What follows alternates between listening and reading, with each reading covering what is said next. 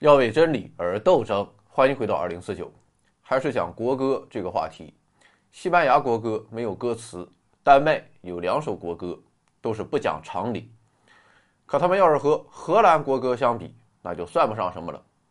荷兰国歌名叫《威廉颂》，歌词的第一节这样写：“我威廉·冯·拿骚有着德意志血统，忠于祖国，坚守着信念，直到死亡。我奥兰治亲王，自由又无畏，西班牙的国王。”我一向尊重，啊，发现问题没有？国歌里竟然说要尊重西班牙国王，这要是在某些国家可是不得了，竟然敢说别人好。放在荷兰也很不合适，因为荷兰曾经是西班牙的殖民地，当年西班牙下手可是相当狠，对荷兰又是经济掠夺，又是宗教迫害，最后在一五六八年，荷兰爆发了革命，历经半个多世纪的血雨腥风。荷兰才取得独立，可以这么讲，荷兰和西班牙在历史上那是血海深仇。那么，为什么歌词中会有这么一句话呢？我们知道，荷兰那个地方是所谓的尼德兰地区，自中世纪以来长期都是神圣罗马帝国的领地。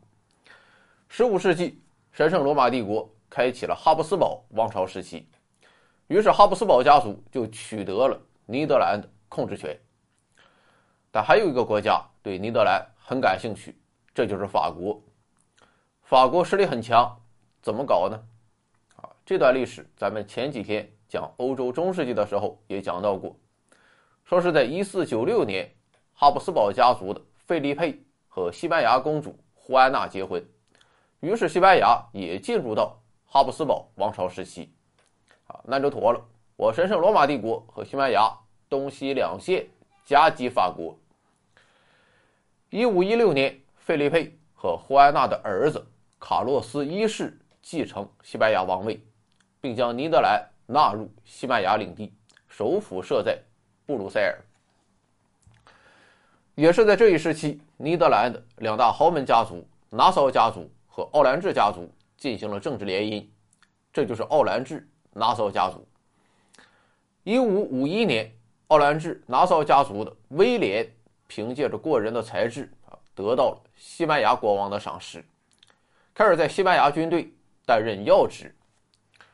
荷兰国歌中的那一句话啊，“我威廉·冯·拿骚有着德意志血统”，啊，说的就是这个威廉。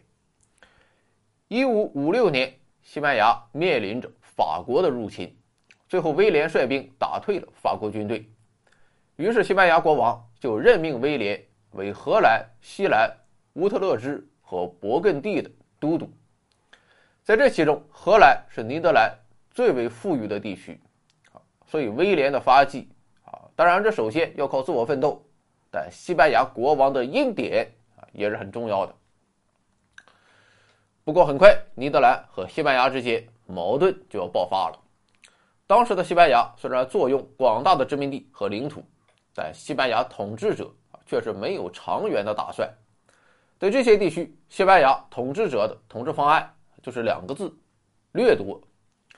特别是尼德兰的北部地区，资本主义工商业起步较早，发展很快，一下就变成了欧洲经济最富庶的地方。这么多的财富，西班牙自然要捞一把。于是，在一五五六年，西班牙国王就颁布了一系列法令。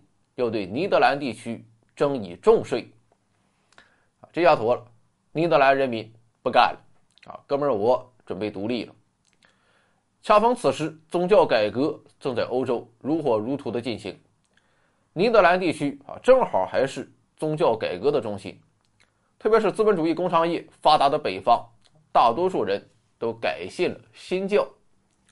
由此，因为宗教问题，尼德兰的南北方。开始出现分裂，北方是新教区，南方是天主教区，但很显然，这种情况是西班牙不能容忍啊，因为西班牙是一个狂热的天主教国家，那我就得干你。西班牙国王颁布诏令，设立宗教裁判所，疯狂迫害尼德兰的新教徒。就这样，在经济掠夺和宗教高压的双重压迫下。尼德兰的民族意识逐渐觉醒，西班牙和尼德兰的战争一触即发。不过，当时的西班牙，毕竟是世界级的军事强国，而尼德兰兵力分散，远远不是西班牙的对手。另外，像是威廉这些人的领导力，也全都是来自于西班牙王室，所以上去就硬干西班牙，有点不太明智。最后，威廉等人想到了一个好办法，国王陛下，我求求你了，行不行啊？我们也不是就是要独立，让咱过点好日子，好不好啊？结果，西班牙驻尼德兰总督直接驳回了威廉的请求，继续在尼德兰一意孤行的实行恐怖统治。这下好了，尼德兰各个阶层彻底愤怒了。一五六八年，尼德兰展开了破坏圣像运动，打响了反抗西班牙的第一枪，尼德兰革命正式爆发，而威廉就成为了革命的领导者。面对浩浩荡荡的革命形势啊，西班牙是一边废止宗教裁判所以稳住局势，另一边派遣军队前去镇压。西班牙毕竟实力更强啊，所以没多久就把威廉给打跑了。这哥们跑到德意志地区，继续组织兵力抗击西班牙。威廉颂啊，就是在此期间以军歌的形式诞生的。威廉希望通过这首歌曲激励尼德兰人民。团结起来，共同抗击西班牙。但即便到了这个时候，威廉还是不想和西班牙王室彻底的撕破脸，他还是宣布效忠于西班牙国王。啊，哥们儿，我只想干掉尼德兰总督，都是下面执行的人把国王老人家的经给念歪了，所以歌词中才出现了这么一句话：“西班牙的国王，我一向尊重。”啊，当然，不管怎么说，如果西班牙国王，就是不想做人，那我尼德兰还是会坚持革命到底。所以威廉颂中啊，也只有这一句舔了舔西班牙国王。至于其他部分啊，主要还是铁尼德兰人民和上帝，来表明斗争的合法性。一五七二年，在威廉的领导下，尼德兰南北各省签署了根特协议，宣布各城市恢复自治权，废除。宗教迫害政策，各省联合抗击西班牙。一五七八年，威廉号召尼德兰所有的新教徒和天主教徒共同抵抗西班牙。这也可以算是团结了一切可以团结的力量。但是革命啊，并没有解决尼德兰内部的宗教矛盾。一五七九年，以天主教势力为主的南方地区担心新教势力过大。于是就宣布退出同盟，并和西班牙达成妥协，组成了阿拉斯联盟，对抗新教北方。南方叛变之后，北方在威廉的领导下又整合成乌特勒支同盟，继续干。一五八一年，威廉宣布在尼德兰废除西班牙国王，成立尼德兰联省共和国，自己成为第一执政，这又是历史上的。威廉一世，